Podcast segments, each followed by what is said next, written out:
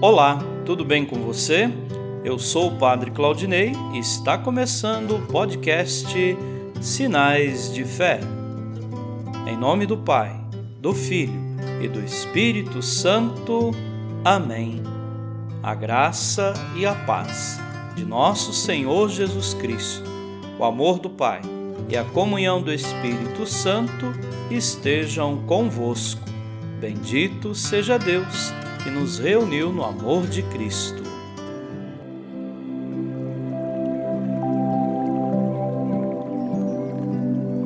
O Senhor esteja convosco, Ele está no meio de nós. Proclamação do Evangelho de Jesus Cristo segundo Marcos. Glória a vós, Senhor. Naquele tempo, Jesus tomou consigo Pedro, Tiago e João e os levou sozinhos a um lugar à parte sobre uma alta montanha e transfigurou-se diante deles. Suas roupas ficaram brilhantes e tão brancas como nenhuma lavadeira sobre a terra poderia alvejar. Apareceram-lhe Elias e Moisés e estavam conversando com Jesus.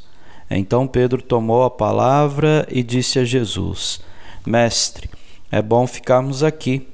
Vamos fazer três tendas uma para ti, outra para Moisés e outra para Elias.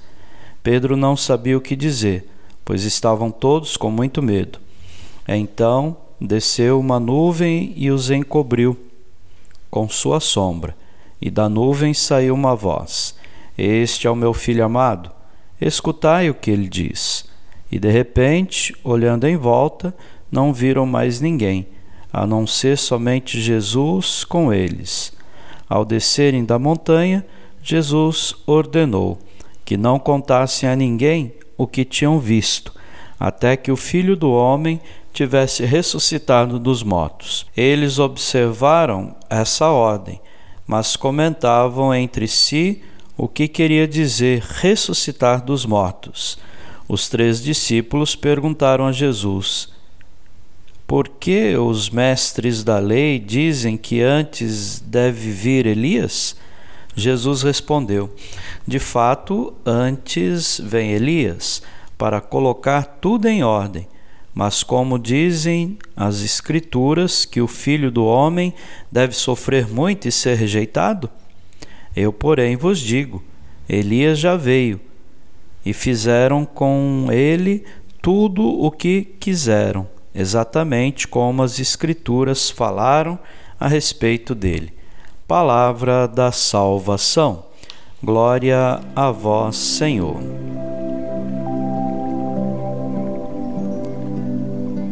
Queridos irmãos e irmãs, pela transfiguração, Jesus quer mostrar a seus discípulos que ele não caminha para o fracasso, mas sim para a glória da ressurreição bendigamos a palavra que com fé agora é presença no nosso coração, presença na nossa comunidade. Também hoje lembramos de Maria, modelo de fé. Ela nos ensina a seguir as orientações do seu filho. Jesus, mesmo sem a total compreensão do que nos acontece e do que ele exige de nós. Amém.